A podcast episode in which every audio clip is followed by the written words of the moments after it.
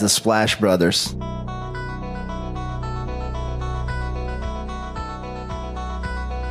The Splash Brothers, is that? The Splash Brothers. Splash Bros. The bond that you guys share, being the Splash Brothers and everything.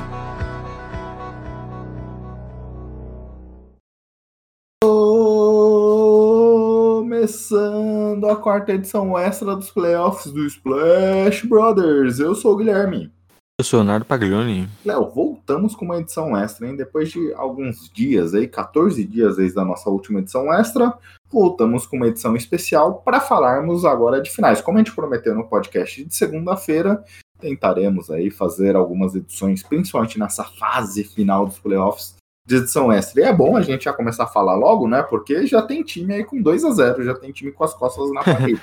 É, a gente voltando aqui com o podcast de playoffs extra, mas lembrando que tivemos um outro extra aí também nesse nessa terça-feira, né? Que foi um, um, mock draft que não contou como essa edição que a gente está fazendo extra aqui, que, como você falou, é a quarta, né? Mas foi um, um outro podcast além do tradicional de segunda-feira. Mas terça-feira ali, uma e pouco da manhã que você subiu o episódio, Léo. Mostra nosso comprometimento e... aqui com o tema. Mas... até comentando, eu e subindo o episódio o... e o DeAndre Ayton metendo game winner no momento. que momento, aliás. Que momento espetacular. Mostra o nosso comprometimento aqui. Inclusive, a gente acabou vendo, pelo menos eu vi parte do jogo apenas no segundo tempo ali, porque estávamos gravando na hora e eu não consegui reassistir o tape depois. Mas é, com o segundo tempo, com o primeiro jogo completo, dá para a gente ter alguns insights interessantes aqui para nossa conversa, né? É, e justamente esse ponto aí que abordaremos já já. Mas, Léo, falando de edição extra, muita gente ouviu, foi um episódio já que, gente, que bastante ouvintes nossos acompanhou. E se você acompanhou e chegou até aqui, a gente queria pedir desculpa aí pelo áudio do Caleb. Infelizmente, não estava na, nas melhores condições de internet ali, então o áudio ficou picotando bastante. Normalmente, quando a gente tem a edição do MT aqui, é até por isso a gente comenta de como a edição do MT é importante para a gente, para a qualidade isso. do produto final como não era algo que a gente queria soltar ali na hora, aproveitar o hype, acabou tendo alguns problemas, mas a gente já está trabalhando aí com o Caleb justamente para termos uma edição de maior qualidade com a sua participação nos episódios futuros, né? É, assim como outros episódios ele participou também sem problemas. Ontem, na terça-feira, inclusive, estava com a conexão um pouco pior, acabou é, ficando difícil de ouvir em alguns momentos, né? Mas quando ele voltar aqui para fazer falar de draft novamente, outros mock draft que a gente for fazer, temos a garantia que vai estar bem melhor e imagino que será bem melhor para os nossos ouvintes também. Olha, você promete a garantia, vai baixar aquele é, repórter da Record aqui que anda sempre com o Procon aí, com os negócios do Procon debaixo do braço, ele vai, é o... bater na sua casa. Russomano? É o Russomano. Ele vai, ele vai bater na sua casa, não na minha, porque eu não tô garantindo nada, viu? Mas chega de papo é, falando do, do mock draft, acompanhe lá se você gostou. E, Léo, quer fazer nossos merchants? Bom, estamos no Twitter e no Instagram com o podcast SplashBR. E toda segunda-feira nossa tradicional edição está saindo ali logo de manhãzinha. Então você que tem o um Cashbox, Spotify, Deezer, todo, qualquer outro agregador, deixe seu comentário, siga o nosso feed para receber os podcasts extra também e recomende para os seus amigos. Exato. E se você não, se você for recomendar para o seu amigo e ele não tem um agregador de podcast, tudo bem que hoje é bem difícil isso acontecer, mas ele não gosta de ouvir podcasts pelo é, Spotify, Deezer algo do tipo. Estamos também no www.jumperbrasil.com. Se você quer, por exemplo, trabalhar e aí colocar ali um áudio para ir tocando de fundo no seu computador, www.jumperbrasil.com, que nosso podcast está hospedado na página deles, não só o nosso, de outros produtores de conteúdo, e acompanhe também o pessoal do Jumper para ouvir falar, por exemplo, a gente soltou um mock draft na terça-feira com o Caleb aqui. Hoje eles acabaram de publicar nesse exato momento o Estabolita acabou de publicar lá também o mock draft 2.0 deles, que aqui, po, po, posso falar o que você estava falando, Léo? Diga. que você adorou as escolhas do Estabolito muito mais do que o que o Caleb fez aqui pra gente. É, porque a gente sabe que o Caleb não dá pra confiar, né? A gente sabe, já tem histórico de, de inclusive, é, trapacear em, em, comentários em draft pra poder se beneficiar em fantasy. Ele fez isso aqui, a escolha do Hornets, você tinha certeza que ele escolheu um nome, ele falou, não, não, não, eu vou deixar esse daqui pro meu Spurs, que é o seguinte. Imagine o GM da, do Hornets, né? Não, vou deixar a escolha aqui pro o Spurs, meu amigo, na próxima. Exato, me lembrou o meme lá do Pica-pau, obrigado amigo, você é muito amigo. É, é certamente o que o Popovich falaria é, nesse caso específico. Mas avançando aqui, Léo, é, temos também o nosso craque MT, como já comentamos. Esse último podcast, por exemplo, se fosse o craque MT editando, ninguém falaria um A. E lembrando que esse aqui é um podcast, é edição extra, ele não está editando, né? Mas você pode conferir nosso podcast segunda-feira, tradicional ali, que a edição dele faz uma diferença enorme. É, não só por questão de qualidade de áudio, mas também a identidade sonora e tudo mais. Então, é, se você está precisando de um editor para seu podcast, entre em contato com o crackmt ou com a gente mesmo, nós encaminharemos para Marco Túlio Baima. Léo, você fica até mais bonito com a edição do, do MT, viu? É que ele edita Photoshop também? Acho que sim. Mas, Léo, entrando agora no assunto da NBA, e aí, pessoal, até desculpe se vocês estiverem ouvindo uma furadeira de fundo, eu pelo menos estou, é porque meu vizinho resolveu fazer uma reforma justo hoje. Léo, até falamos um pouco lá no Space que fizemos com o cara dos esportes na segunda-feira sobre o jogo 1 de Phoenix 120, Clippers 114, que aconteceu no domingo ali, começo da tarde, e, e temos uma opinião divergência, divergente aqui um pouco entre os aspectos. Um abraço até para o Yuri, que fala que a gente concorda demais, que você disse que via naquele jogo uma vantagem mais clara do Suns, e eu discordei um pouco nesse sentido. Eu falei das questões experimentais do Tailu, onde é que ele deu uma minutagem grande para Boogie Cousins e para o Rajon Rondo naquele jogo específico. E nesses momentos onde é que os dois estavam em quadra, o time sofreu bastante é, na sua minutagem, principalmente com o Boogie Cousins, que teve, teve uma produção ofensiva interessante, mas defensivamente deu muito espaço e permitiu que o Suns é, fizesse bastante pontos em cima dele. Nesse último jogo, por exemplo, é, Boogie Cousins praticamente sumiu da rotação, esteve inclusive no minuto final do jogo 2. Mas olhando o jogo 1 um, assim, assim de maneira geral, quais suas percepções sobre aquele confronto? Bom, primeiro destacando Devin Booker, né? Mais uma partida espetacular dele em uma primeiro, primeiro confronto ali de final de conferência sem o Chris Paul.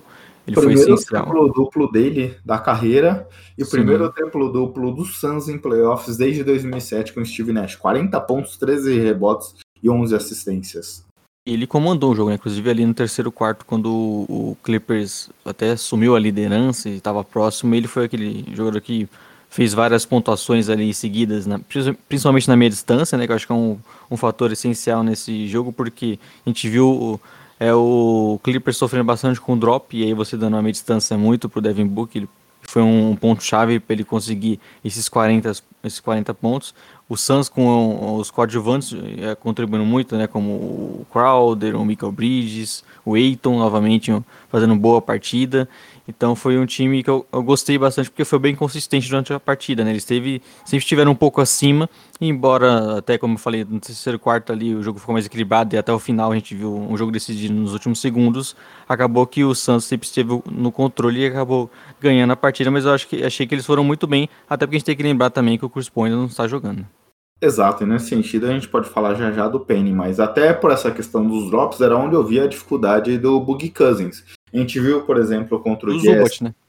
e do Zubat também. A gente viu, por exemplo, quando o Clipper jogou mais baixo contra o Jazz em muitos momentos e trocava todas as marcações, e até por conta disso o Donovan Mitchell tinha uma dificuldade ali para é, para conseguir abrir os espaços. A gente até falava disso aqui, é, analisando esse confronto, que eu falava que o Tailu precisava parar com essas experimentações que ele saiu 2 a 0 contra nos dois confrontos anteriores. E aqui a gente viu justamente isso nesse primeiro jogo, algumas experimentações do Tailu e prejudicando o time a conseguir ter um resultado positivo.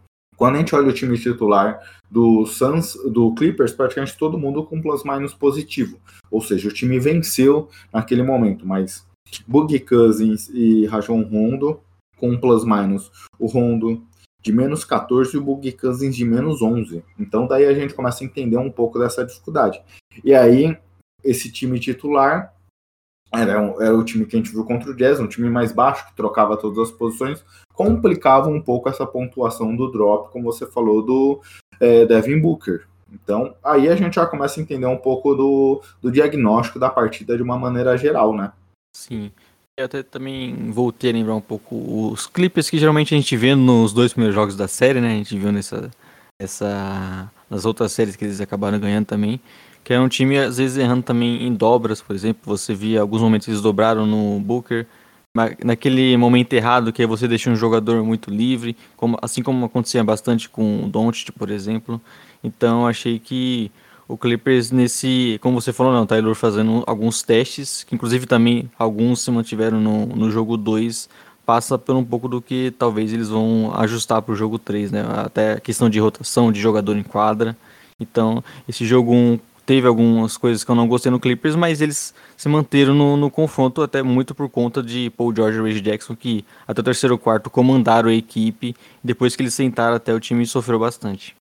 Esse é um ponto, né? Tudo bem que contra o Jazz é uma partida mais desgastante, o Suns pôde descansar aí quase uma semana completa e o Clippers teve confrontos, mas a gente viu nas partidas finais pouco esse, essa descansada do time. E aí o Tailu também não soube ler um momento ali de voltar com os titulares, fazer parar o jogo ali em alguns momentos chaves, justamente por conta desses aspectos. Mas para o jogo 2, a gente viu algumas, algumas mudanças em relação ao Clippers, que tinha começado com Terrence Mann é, e o Batum de titular, aqui ele já trouxe Patrick Beverly e Vika Zubat para a rotação, Léo. O que você achou dessa mudança tática do Clippers para o jogo 2. Bom, o Zubat é importante no garrafão, né? Porque você acaba tendo um jogador que consegue é, proteger bem o garrafão, mas como a gente falou, até acaba ficando um pouco exposto na questão do, do mid-range ali, né? Do, do, fazendo um drop e você acaba tendo jogadores, principalmente o Booker, que conseguem utilizar bem, explorar bem isso. Mas a gente viu até com o Beverly tendo um bom destaque a marcação mais pressionando o, o Booker, né? Não deixando ele conseguir ter esses arremessos que ele adora fazer com frequência. Então o Booker conseguiu ser muito mais incomodado pelo Clippers e isso gerou um jogo muito mais equilibrado, né? Por mais que a gente tinha o Paul George também, um jogador que, principalmente até o último período ali, não estava tão dominante como a gente via nos jogos contra o Jazz e até no primeiro contra o, o Suns. A gente viu o Clippers conseguindo é, incomodar muito mais o Booker, principalmente com o Beverly pressionando ele no perímetro. É, e aí tem um ponto que a gente comentou no nosso podcast tradicional de segunda, né? Que existia ali uma, um plano tático a ser é, preterido nesse confronto, já que o Clippers deveria manter o small ball, que foi chave contra nos confrontos contra Jazz e Mavericks, e aqui o Suns tem um time mais alto, principalmente considerando o DeAndre Ayton. E o Ayton conseguiu fazer 20 pontos, foi muito fundamental na primeira partida, conseguiu explorar esse time mais baixo, e aqui o Taylor já deu sinal de um ajuste tático justamente para conter o Ayton, né? Esse é um ponto fundamental aqui, que quem venceu essa queda de braço foi o Suns, conseguindo mostrar que o Ayton, assim como a gente comentou aqui, não é que somos grande inteligente, sabemos ter uma leitura assim única, é, é que o Eiton tem uma mobilidade muito diferente do Porzingis, do Boban e do Gobert, né, Léo? Sim, é, você acaba tendo, eu acho, imagino, tá, utilizando bastante esses pivôs, né, em quadra pra, por conta do Eiton, e a gente viu que é, é importante para ter um cara conseguir até contestar o Eiton, mas ele, ele conseguiu ser muito eficiente novamente né, no jogo 2, conseguiu aqueles arremessos ali que ele acaba recebendo já subindo, aqueles ganchos em cima dos uvas também conseguiu alguns. Então eu vejo o Clippers é, tendo, é, tentando nesse jogo 2 é, parar também esse ímpeto dele, só que não deu tão certo, até porque eu falei do Booker não foi tão bem, mas o, o Aiton principalmente teve um, um bom momento ali até o ter, no terceiro quarto, o Cameron Payne inclusive também foi outro jogador que, que jogou muito bem e até compensou um pouco o Booker naquele início, não estava tão bem assim, foram jogadores responsáveis por ataque do, do Suns naquele momento, mas é uma preocupação e até talvez seja uma coisa que cause mais mudanças para o próximo jogo, a questão do Aiton, né? Talvez você venha agora com pensando no small ball, até porque a gente fala muito do drop, né, que o Clippers utiliza quando tem esses pivôs. Se você tem já sofre no drop com o Devin Booker, imagina o Chris Paul voltando, que é uma coisa que pode acontecer para esse jogo 3, né? A gente viu, comentamos aqui como ele foi fundamental nisso contra o Jokic em diversos momentos ali no confronto. Mas tem um, claro, um cara que explora bem pivô é o Chris Paul, né? nos, dois, no, nos dois sentidos da palavra, né? Explora positivamente é, potencializando seus pivôs e negativamente. Ele, ele faz muito pivô ganhar dinheiro e muito pivô perder dinheiro.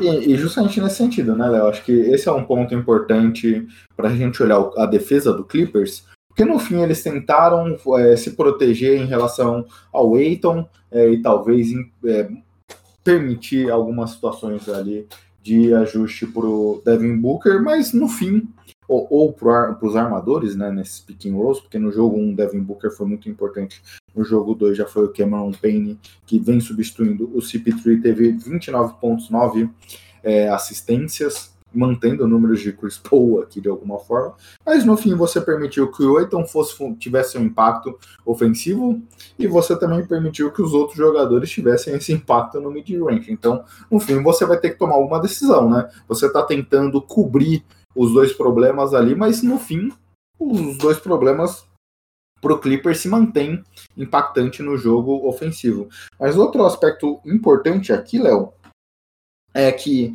ambos os times tiveram oito, forçaram o adversário a oito turnovers. O Suns, desses oito turnovers, produziram 17 pontos, ou seja, mais de dois pontos de a cada turnover cometido uma produção muito alta, ou seja, eles praticamente pontuaram em toda a transição após o erro, e o Clippers apenas oito pontos nessas transições. Exato, né? Inclusive foi bem importante no final, né, que o Beverly conseguiu forçar a turnover do Booker e tudo mais. É uma parte importante que a gente sabe que são duas boas defesas, né? O jeito de você conseguir é, ganhar dessas defesas é jogando também muito em transição, conseguindo forçar esses turnovers são times que geralmente não erram tanto assim, né? Então é, é uma batalha mais interessante nesse sentido. E o Suns conseguiu aproveitar um pouco mais esse momento, né? Mas como você falou, inclusive, é bom é, destacar como o Cameron Payne foi importante. E, e é meio absurdo a gente estar tá falando isso com naturalidade, né? Porque cada vez mais ele já se tornou importante para esses Suns no, nos playoffs. É, lembrando que ano passado ele estava na China, né? Então acabou não jogando toda a temporada e volta para a NBA sendo muito importante um time de ele, final de conferência. É, ele era o ataque no, em algum momento do jogo, ele era o ataque do time. Sim, e com muita confiança, seja para ele é um cara esguio, baixo, é, mas consegue ter uma velocidade muito importante, então ele conseguiria quebrar algumas marcações ali com a sua velocidade infiltrando, uma segurança da bola de três que a gente nunca tinha visto nos seus Sim. anos anteriores de NBA. Tudo bem que nesse jogo teve um aproveitamento ruim, 2 de 8, mas ele tem um volume bom, ele consegue criar espaços e ele se tornou um cara que antigamente comparava muito aqueles caras antigos que era pass first, né? Muito fo focado em armar o jogo, mas sem um chute, sem nenhuma qualidade de chute, tanto com a infiltração, com o chute de fora, e acaba, acabava sendo até, de certa forma, mal comparando ao Rubio, né? Que é aquele cara que tem um, uma boa, uma excelente visão de jogo, mas você dá o espaço para ele, que sabe que ele não vai chutar, e ele conseguiu se desenvolver para ser um cara de altíssimo nível, algo totalmente surpreendente aqui. É, um cara que tá fazendo total diferença, né? Porque a gente nem tá falando muito da, do desfoque do Chris Paul por conta que o, o Cameron Payne tá jogando muito bem, comandando o ataque, ajudando o time não depender só do Booker, né? Como eu falei, tava sendo melhor marcado nesse jogo, acabou não tendo uma sequência, principalmente ali nos três primeiros quartos. Então foi o, o Cameron Payne foi um jogador importantíssimo pro Suns nesse momento. E ele foi fundamental também, né, Léo? Porque quando a gente olha, apesar que o Eiton tem sua qualidade, mas Eiton, é, Bridges e Jay Crowder são três jogadores dos cinco titulares que eles não têm necessariamente uma capacidade de criar arremesso, eles não vão driblar um jogador para finalizar uma jogada, eles são muito mais finalizadores ali para concluir uma jogada. Então, como você bem falou, o Clippers conseguiu achar algumas respostas para a marcação do Booker nesse jogo. Ele teve sua produção ofensiva com 20 pontos, mas, por exemplo, das 11 assistências que a gente viu no jogo 1, ele já caiu para 5 nesse jogo, então ele já teve um impacto menor na criação de jogo para os seus companheiros. Mas é, com o Payne jogando nesse nível, aí já apareceu alguns problemas que o Clippers não estava preparado para para esse volume todo. Óbvio que pode ser que para o jogo 3, e aí o CP3 já até volta, e o espaço e o volume do Payne deve se diminuir de alguma forma, imagino eu, porque Covid, apesar de ter sido assintomático, a gente viu Tatum reclamando do impacto da doença, a gente viu Fournier reclamando do impacto da doença, outros jogadores aqui, então a gente sabe que pode causar algum efeito para o CP3 e ele possa ter alguns problemas no, nesses próximos jogos, mas o caminho natural é o Chris Paul ter um grande volume e o Payne perder um pouco o seu espaço, mas independente de qualquer que seja é, o, o volume que ele venha a ter, ele já foi fundamental para garantir, podemos dizer que o jogo 2 passou, a vitória do jogo 2 passou muito pelas mãos do Payne, né? Exato, foi um cara que manteve o time bem por muito tempo, né? Tudo bem que no final a gente já viu o Booker tendo mais a bola e começando a pontuar mais também, embora até ter comentado sobre o turnover dele ali. Teve o turnover com o Beverly, né? Que a bola acabou saindo, batendo nele no final, e teve aquela falta ali que foi meio estranha, ofensiva, que não sei se realmente foi falta, mas foi um outro turnover ali no final, mas no, no final o Booker acabou entrando um pouco mais na partida, fazendo pontuações importantes, né? Mas durante todo o jogo, quem manteve a regularidade de quem manteve até um nível muito acima do esperado foi o Payne. E a gente sabe que como é importante esses caras, né? A gente sempre lembra de jogadores que improváveis que fizeram uma atuação é, histórica e tudo mais, e o Payne nesse jogo foi importantíssimo para o Suns conseguir abrir 2 a 0 e ainda ter poder contar com a volta do Chris Paul, talvez ter até mais calma em relação a isso, né? Como você falou, talvez utilizando o Chris Paul não tantos minutos no próximo jogo, mas foi importantíssimo o Payne nesse, nesse momento. Inclusive teve algum a parte do jogo ali que a gente viu o Ethan, o Ethan Moore jogando, né? Que foi bem desastroso pro Suns. É, era um ponto que eu comentei aqui no podcast nosso quando prevíamos a série, né? Que é, o elenco do Clippers era mais profundo de alguma forma e o Suns poderia vir a ter algum problema porque o Payne ganharia um volume a gente via que não seria tão espetacular como o Chris Paul vencendo, e no fim eu queimei a língua nesse, na, na análise do jogo 2, porque ele foi extremamente relevante, mas o problema seria quem seria o substituto do Payne na rotação do reserva, e a gente hum. viu como o Eton Moore teve muitos problemas nesse sentido. Mas pro lado agora, Léo, você comentou aí já um pouco daquela bola final, daquela remada que não chegou a nem ser uma remada como, por exemplo, tivemos com Michael Jordan naquele The Shot para encerrar sua carreira. É, e eu também não teria dado a falta, principalmente por ser um minuto final de playoffs, mas foi dada a falta. O Clippers conseguiu passar à frente, tivemos aí é, aqueles dois lances livres errados pelo Paul George. Foi uma tristeza, mas faz parte do jogo, né? E aí muita gente já começou de novo aquele papo babaca do playoff P e tudo mais. Mas foi algo que aconteceu, natural. É, infelizmente essas coisas acontecem.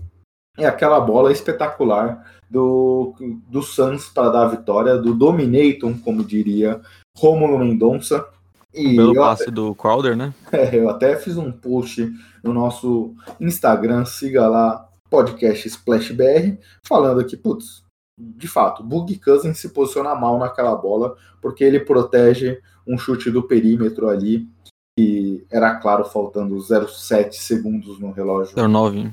0,9. Dificilmente a bola poderia ir para lá, mas era uma jogada que, por exemplo, o Derek Fisher fez com os Spurs lá atrás, com menos tempo no relógio. É, o Batum não consegue impedir a infiltração do Booker e aí permite ele ainda fazer a parede para impedir o Zubat. Ninguém do outro lado lá, porque tinha o weak side com o, outros jogadores, e aí o Clippers ninguém consegue antecipar a infiltração do Aiton e fazer a proteção ali. Mas a bola que o Crowder lançou beirando ali a tabela e o tempo de bola do Aiton foi, foi algo espetacular, hein? É, por um jogada, ele só tem uma chance ali, né? Então, para uma jogada acontecer, tem que dar tudo certo. E o, o Suns foi muito bem. Óbvio que tiveram erros no, no Clippers, né? Porque você sabe que não dá para tomar uma ponte aérea ali, vamos dizer, no, no segundo final. Só que até a questão do, do Cousins é, é, Você também tinha o risco do arremesso, né? Dava um tempo de o jogador receber e simplesmente arremessar ainda. Então, não é que eles. É, né, quando acontece, por exemplo, faltando 0 0.3 segundos, 0.2, que só tem a ponte aérea para fazer, porque você não tem como pegar a bola e arremessar. Ali tinha uma, um pouco mais de risco, e por mais que fosse é, um chute pior, né? Eu acho que o principal de tudo é você proteger o garrafão, porque você não pode dar um, um arremesso com aproveitamento melhor para o time nesse momento. Acabou que deu tudo certo, o, a parede do Booker foi muito importante ali para essa jogada acontecer, né? Inclusive alguns falando sobre falta, mas como você disse, se, segundo final de jogo, e a gente sabe que essas coisas acontecem durante a partida toda, não sei se tem como o árbitro também interferir nisso, mas foi uma jogada espetacular, o, a game winner do, do Eiton. E até só comentando sobre o Paul George, vai lembrar que se o Clippers teve uma reação nesse segundo final foi por conta dele, né? Porque quando o time, o Suns inclusive chegou a abrir com a bola de 3, se não me engano, do Bridges, abrir ali com os dois minutos, é, abrir 6 pontos. Logo em seguida ele meteu o sono com a bola de 3 no jogo, trouxe o time para a partida, depois fez arremesso, é, dois pontos em contra-ataque, teve dois lances livres também que ele acertou, teve aquela bola faltando 20 segundos de meia distância, ele é bem contestado pelo Corda que ele também fez. Então, apesar do Paul George não ter feito um grande jogo como a gente viu é, contra o Jazz, no último período ali ele fez, teve uma grande partida, ele manteve o Clippers no jogo, ele é, fez o Clippers virar, ele foi o principal jogador ofensivo do time naquele momento. Infelizmente, a gente vai lembrar dos dois lances livres porque justamente teve um grande game winner depois. Né? É, e o, o Paul George, a gente vai cobrar dele nesses momentos cruciais, né, da partida. E é justamente o, o, ponto. Ele foi decisivo nesse momento, conseguiu cavar aquela falta também. Infelizmente acontece, a gente viu uma pressão gigantesca também da torcida, muito barulho, não sei quanto isso influenciou, mas é algo que faz parte, né? É, bem, mais algum ponto desse confronto, Léo? Aliás, hoje dia 24 de junho, que gravamos essa edição extra. Já temos às 10 horas na ESPN o jogo 3 da série, agora caminhando para LA, como você comentou. CP3 retorna depois do protocolo de Covid, primeiro jogo dele na série. Kawhi Leonard ainda não temos nenhuma resposta ou nenhum, nenhuma sinalização se qual o seu estado nesse momento, mas aparentemente segue fora, né? Exato, é, temos um confronto importantíssimo. A gente sabe como, novamente, o Clippers está nessa situação de 2, perdendo 2 a 0 né? E o jogo 3 é essencial. É aquele jogo que tudo precisa dar certo. Você não pode chegar lá, os arremessos não caírem, o George está num dia ruim, porque um 3 a 0 aqui é significar praticamente a derrota na série. Muito difícil conseguir aproximar depois disso. Então é um jogo essencial para o Clippers. Eles precisam vencer. É, tudo precisa dar certo hoje. A gente sabe que o Suns também vai querer ir para matar esse confronto logo, né? Com possivelmente o Chris Paul voltando.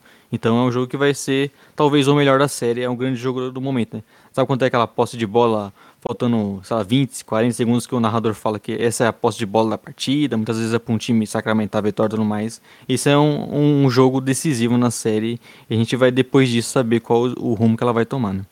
É, até porque a gente nunca viu numa série de final de conferência um time reverter uma possível derrota no, na série de 3 a 0, né? Então, isso é muito importante até para as questões aqui de desejo de cada franquia. Mas, obviamente, agora o momento da série pode mudar um pouco, porque o Clipper jogando em casa, primeira vez na história disputando uma final de conferência, então a gente pode esperar o Staples Center muito agitado nessa partida. Léo, nosso Caleb acabou de mandar uma bomba aqui pra gente. Não sei se ele que ligou pro Carlisle ou, ou pro front office do Pacers ouviu algum post na internet enquanto gravamos, mas ele, como ele mandou aqui no nosso grupo da conversa, o Pacers contratou Rick Carlisle, que vai ser o head coach da franquia pelos próximos quatro anos. Ah, Talvez grande o bom, né? principal, talvez o principal treinador no mercado aqui. O Pacers foi uma ótima, é um time que tá inclusive sofrendo com vendo o Nate McMillan na final de conferência e ganhando o primeiro jogo. Exato. Mas abordaremos esse assunto no podcast tradicional de segunda-feira, porque justamente como você já adiantou, Léo, Hawks 1 a 0 contra os Bucks. O Estabolito estava, não lembro se foi numa live ou, ou se foi um post dele no Twitter, agora esqueci. Ele até comentou que via, assim como nós vemos também, como vimos também no confronto anterior do Hawks, o seu adversário muito favorito. Mas se tem algo que se repete entre tem em comum entre Thibodeau, Doc Rivers e Budenhauser, são técnicos que não fazem tantos ajustes assim, né?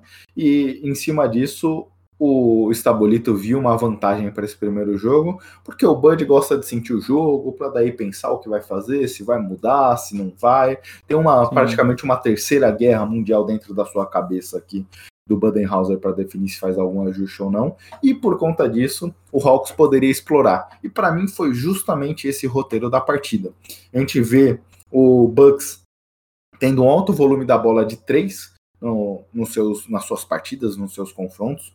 Ontem, o time conseguiu levar muita vantagem nas infiltrações, nos drives. Eu até comentava com o nosso amigo Macena que parecia que os Bucks pontuariam da forma que queriam. Sempre quando o Yannis infiltrava, era uma facilidade para conseguir produzir seus pontos. Mas o time resolveu, como é tradicional, ter o seu alto volume das bolas de três e um péssimo aproveitamento de menos de 25% ontem. Se eu não me engano aqui, eu estou até abrindo agora, nesse momento, como foi 8 de 36, Léo, 22% de aproveitamento. O aproveitamento é. do Hawks, que teve um alto volume também de bola de 3, 8 de 32, 25%, então mais ou menos muito próximo, mas só que diferentemente do Hawks, os Bucks conseguiram sim produzir arremessos livres de 3. É, defensivamente, o Hawks teve muita dificuldade para parar os Bucks, mas o time de Milwaukee numa noite tenebrosa ofensiva. É, foi a coisa que chamou muita atenção no primeiro tempo, né? Que a gente viu os, o Bucks no controle e conseguindo muitos arremessos fáceis, conseguindo arremessos de três livre, como você falou, né? E novamente o time tem um aproveitamento ruim, inclusive acho que depois da série contra o Miami Heat, né? Teria que ver essas estatísticas. Parece que o time tá com. não consegue ter, voltar aquele aproveitamento que eles tiveram em jogos. Tudo bem que ali foi meio absurdo, né? A gente tinha aquelas sequências contra o, o Heat. O Forbes queimou todo o seu é. estoque de bola de três. O Green Forbes acho que acertou uma, né? E fazia tempo que ele não acertava uma. então é um, time que vem sofrendo né, de uma parte importante do seu ataque, que é você ter esses arremessos de três. E, e é por isso até o ataque acaba não fluindo tanto, não conseguindo abrir grandes vantagens. Acho que isso foi uma parte determinante, né? Porque no primeiro tempo, quando eles estavam bem, eles não conseguiram abrir uma vantagem tão grande, se não me engano, chegou a 9. Então você manteve o Hawks no jogo e, e acabou que nos minutos finais, inclusive, depois a gente foi ver né, que o ataque voltando a ser um pouco mais travado. Só que até eles tiveram uma grande partida do Drew Holiday também, conseguindo arremessar, conseguindo infiltrar. Então, deu a impressão, principalmente mais no primeiro tempo, que o Bucks conseguiu os, os arremessos que eles queriam. Eles conseguiram ter um aproveitamento muito bom ali no garrafão, com o Yannis, você falou, o Drew Holiday muito bem também. Só que a, a bola de 3 deixou a desejar. Isso foi uma parte importante para o time talvez não abrir naquele momento, né? Como você falou, inclusive, muitos parece que é muitos mismatches para eles atacarem, né? Muitos jogadores que acabam. O Hawks acaba sofrendo muito nessa questão defensiva. Exato. É, é concordo contigo. É, muitas bolas de três me surpreende, por exemplo, Chris Middleton, 0 de 9 das bolas do perímetro, 6 de 23 é, no, no, chute de quadra, você estava até brincando, né? Parece que ele e o Drew Holiday combinam ali no pré-jogo. Ah, hoje você vai ajudar o Antetokounmpo, hoje eu vou errar tudo. Ah, não. Na próxima partida é, é, é, o Middleton que vai ser relevante ofensivamente. E eles acabam. É, tem sido difícil a gente ver uma boa partida do, do Big Three do time, né? Você até brincava também nesses grupos aí que o, o Drew Holiday estava aparecendo o Eric Bledsoe é, no confronto contra o Nets ofensivamente. Tudo bem, conseguiu ter alguma relevância ali, matar algumas bolas importantes no jogo 7 Sim. contra o Nets. Mas o time tem tido essa muita dificuldade. Mas você falou aí de sobreviver no jogo por conta dos erros ofensivos do próprio time, do, dos próprios Bucks. eles sobreviveram no jogo também muito por conta de uma partida espetacular do Triang. Triang foi o primeiro jogador a ter 48 pontos, 11 assistências numa série de playoffs. Ele é o único jogador com 22 anos ou menos, junto com o LeBron James, então os dois únicos jogadores a ter 48 pontos numa final de conferência. É, é aquela partida que a gente emoldura e é uma partida histórica. É, é, foi uma partida histórica do Triângulo novamente, né? Inclusive até falei no Twitter que é mais um jogo apertado pro Hawks, que é um time jovem, seu primeiro playoffs, e eles conseguem ganhar.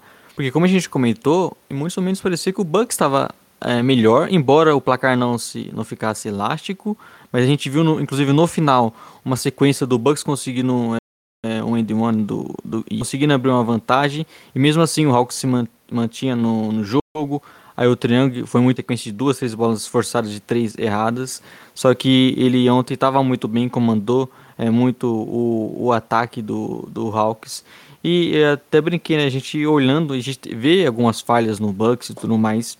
Só que é impressionante como, novamente, em um jogo apertado, o Hawks dá um jeito de ganhar, sabe? Eles conseguiram novamente, em um jogo que a gente pode falar que o Bucks teve um controle boa parte, eles conseguiram no final ganhar o jogo mesmo tendo problemas, mesmo, mesmo tendo é, defeitos na sua marcação, o Hawks novamente conseguiu ganhar o jogo Você estava até falando no nosso Twitter, né? É, é, um time muito jovem. Impressiona o nível de maturidade e leitura do jogo desse elenco jovem. O Triang é um cara que ainda está no contrato de calor. Esse nível de maturidade é algo impressionante. Sim, é um cara que tem, como você falou, não, junto com o LeBron James, fazendo 48 pontos na final de conferência carregando o ataque por muito tempo.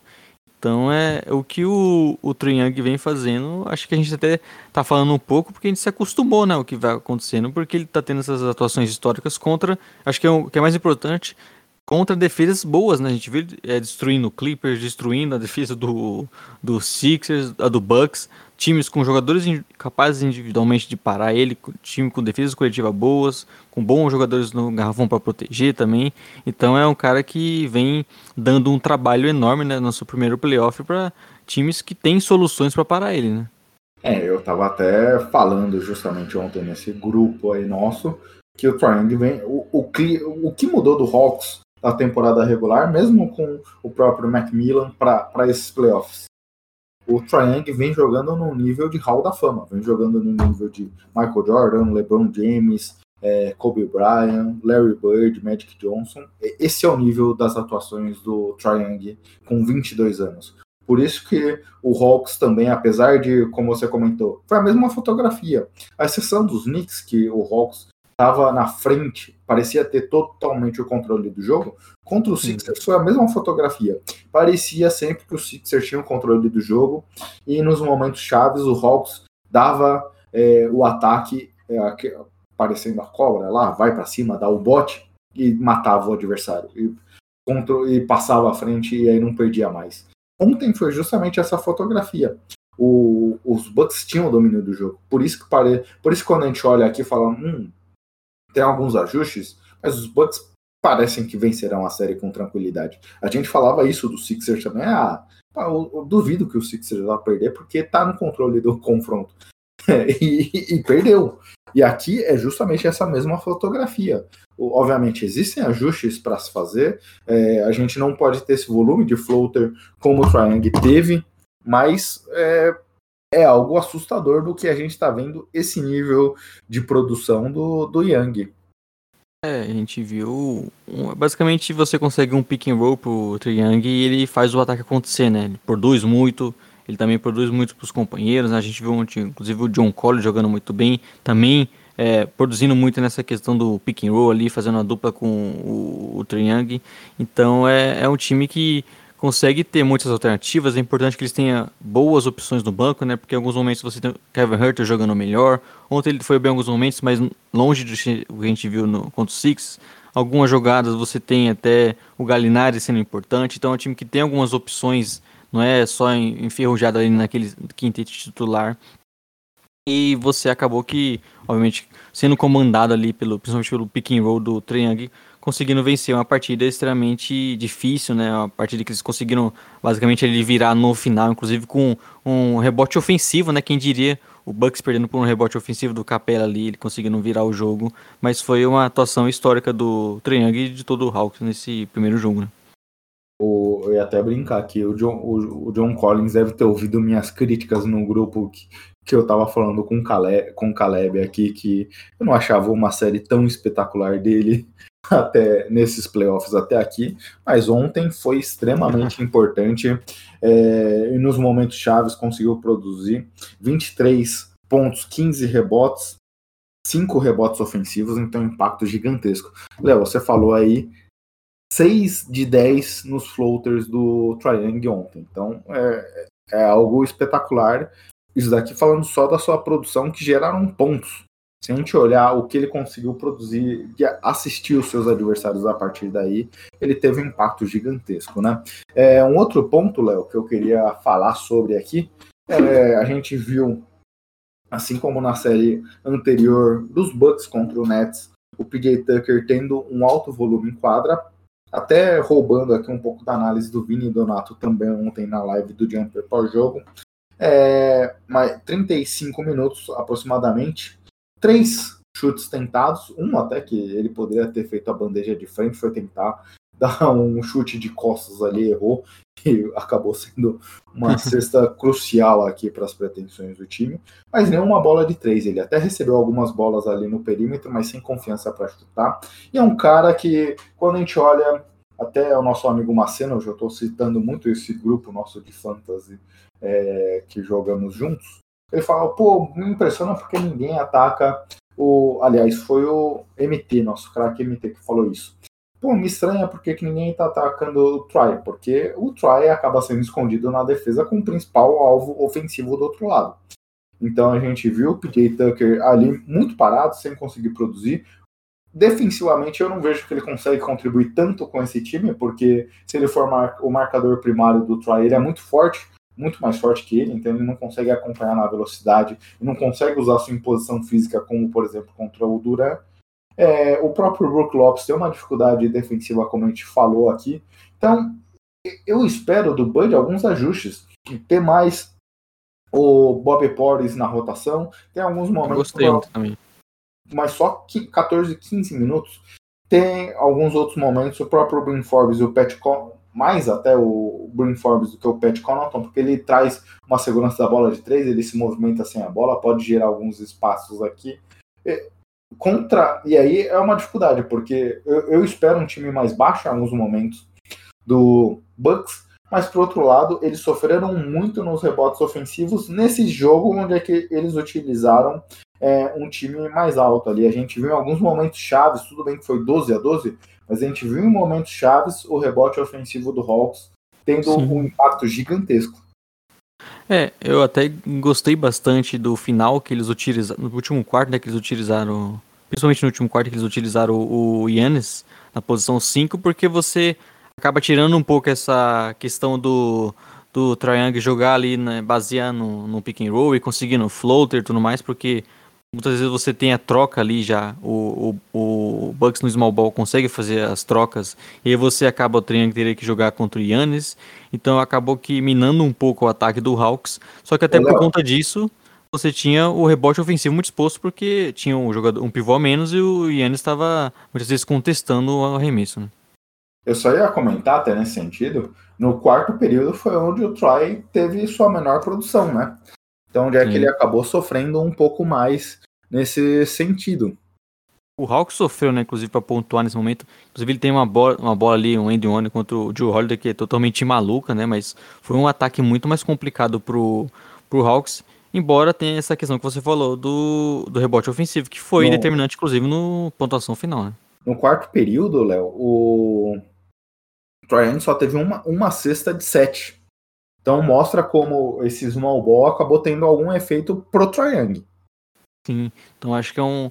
Eu até comentei também no Twitter que imagino sendo uma, uma formação importante pro Hawks nessa série. E também gostei, como você citou, o Bob Portis nos minutos.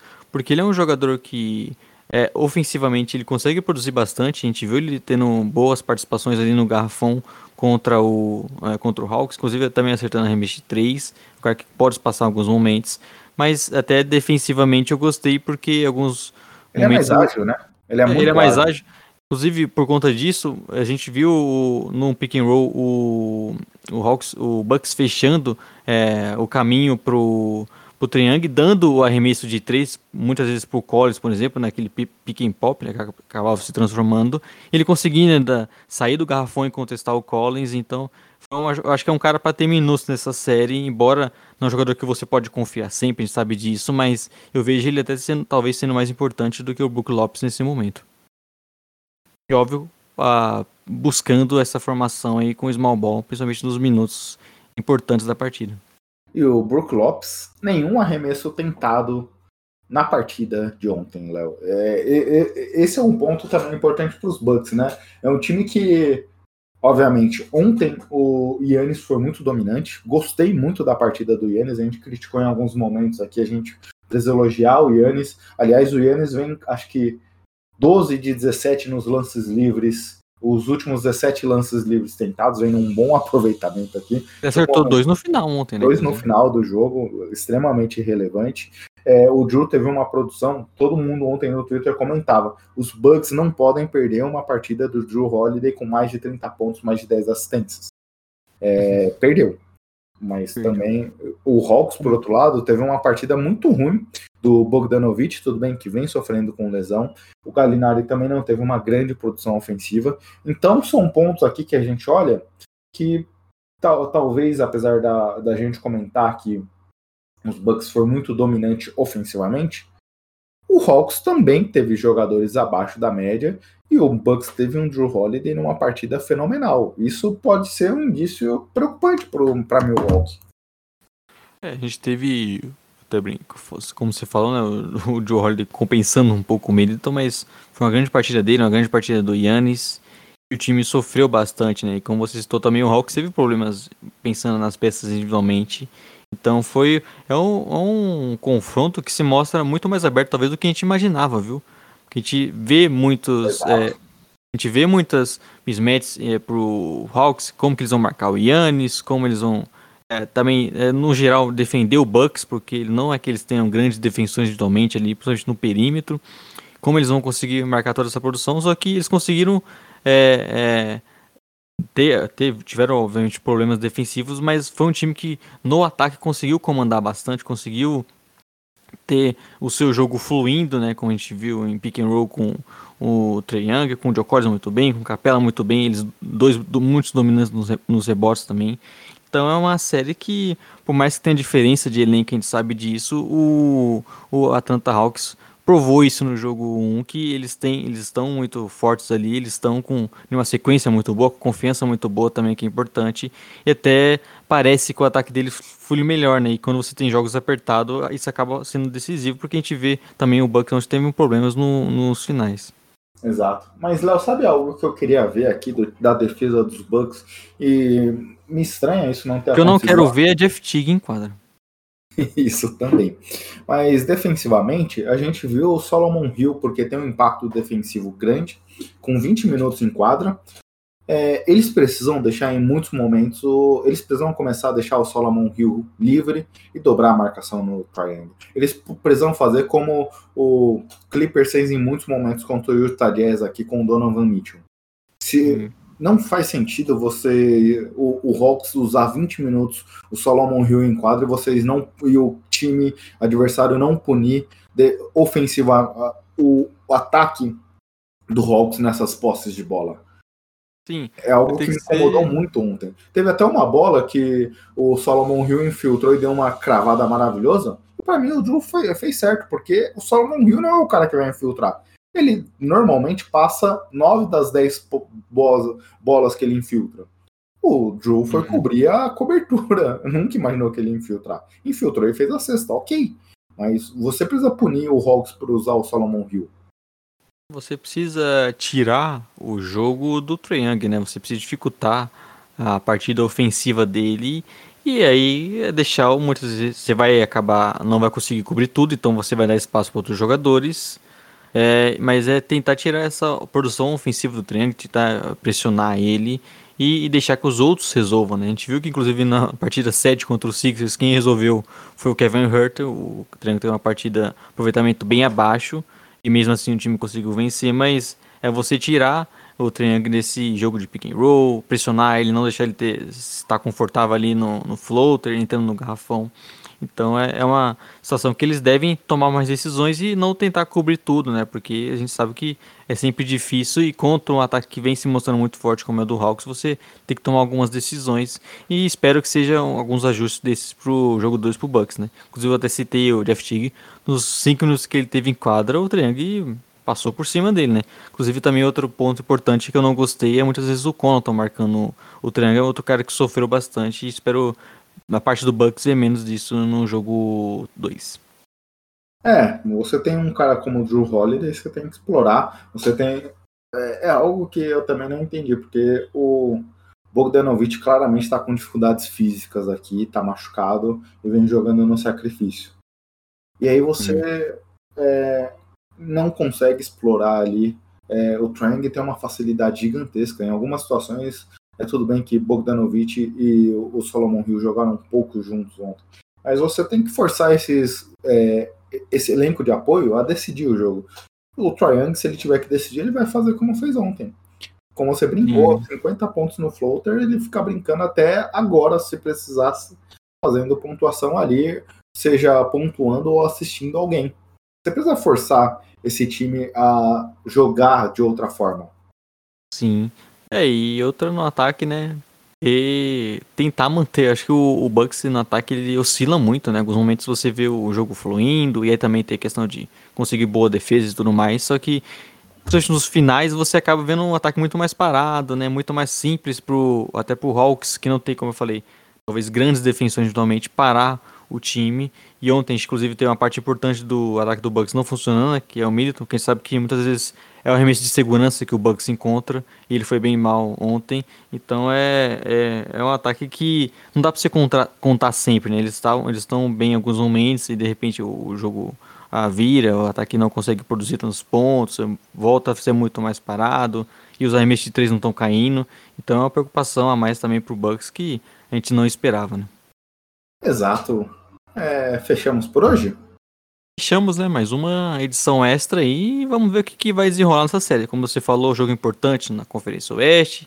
Isso também é muito importante, que a gente sabe que o Bucks também está bem impressionado pro jogo 2. Então é um momento de definição aí. E logo da, daqui a pouco estamos chegando em final, hein, Gui? Fazer uma análise para encerrar? Quer fazer o quê? Uma análise para encerrar? Qual análise você quer fazer? o Hawks venceu todos os três jogos como visitante nesses playoffs. Os três jogos Jogo. iniciais de cada série. É, e foi no contra Nova, lá em Nova York, né? Depois contra os Sixers. Quer dizer, não foi simples e, e sempre com grandes partidas do Triângulo, principalmente, né? Exato. Gostou da minha análise? Grande ah. análise. Você trouxe dados. Fez que demorei umas três horas para levantar essas informações aqui, né? Ou você só lembrou na, de cabeça assim, ah, eles ganharam o primeiro jogo do Cle, do Knicks, do Sixers e agora do Bucks. Exato. Bem, embalamos essa edição do Splash Brothers para soltar ainda daqui a pouco, né, Léo? Exato. Podcast extra, extra saindo logo depois, antes da partida contra desse jogo 3 do Pacers então você que está ouvindo até aqui, já sabe, está ouvindo no momento certo, né? Que é logo quando saiu, você já está bem informado e o que olhar para a partida do jogo 3, que é extremamente importante. E espero que a gente tenha falado muita besteira, né? Que às vezes o cara está ouvindo depois, e fala, nossa, aconteceu tudo ao contrário que eles falaram, como assim? É por isso que é bom ouvir hoje, porque pode ser que o, o Clippers destrua tudo quem que falou, o Payne volte, volte a ser o jogador do Oklahoma City Thunder, ou se não até do Bulls, né? Que um cara lá do front office falou na semana que foi feita a troca e o Bulls até pagou bastante pelo jogador, né? Se eu não me engano. O, o Ted Gibson e o Doug McDermott. é, é, e na primeira semana da troca, o Bulls, alguém do front office falou que não entendia como esse cara era jogador profissional. Tão bacana aí o... operação. Aí o Payne chega nele e fala, não entendo como esse cara é diretor de um time profissional.